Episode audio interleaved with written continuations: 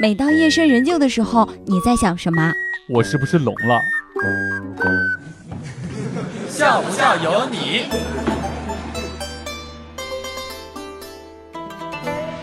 高考失败了的人，感觉我的人生完蛋了，我陷入人生的绝境。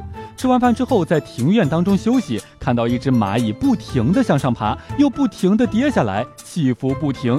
这个时候，我终于明白了，这就是人生的意义呀！哇哦，不错呀！于是我掐死了这只蚂蚁，它活着过得实在是太痛苦了。学好数理化，走遍天下都不怕，却怕晚上饿。以前呀，我虽然没钱，但是每天都活得很快乐。现在我不一样了，不但没钱，还不快乐，还热，还被晒黑了。笑不笑由你。开车的时候呢，你永远都不知道一个女司机突然停车究竟是想要干什么。也许呀，她只是看见自己的刘海有点歪了。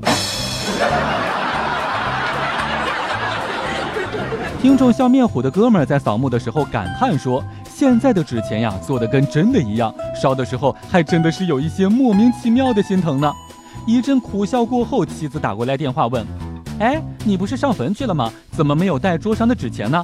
还有呀，我刚刚取的六万块钱哪里去了？”笑面虎的哥们儿听完之后，在坟头哭晕了好几回，路过的人纷纷赞赏说：“真孝顺呀！”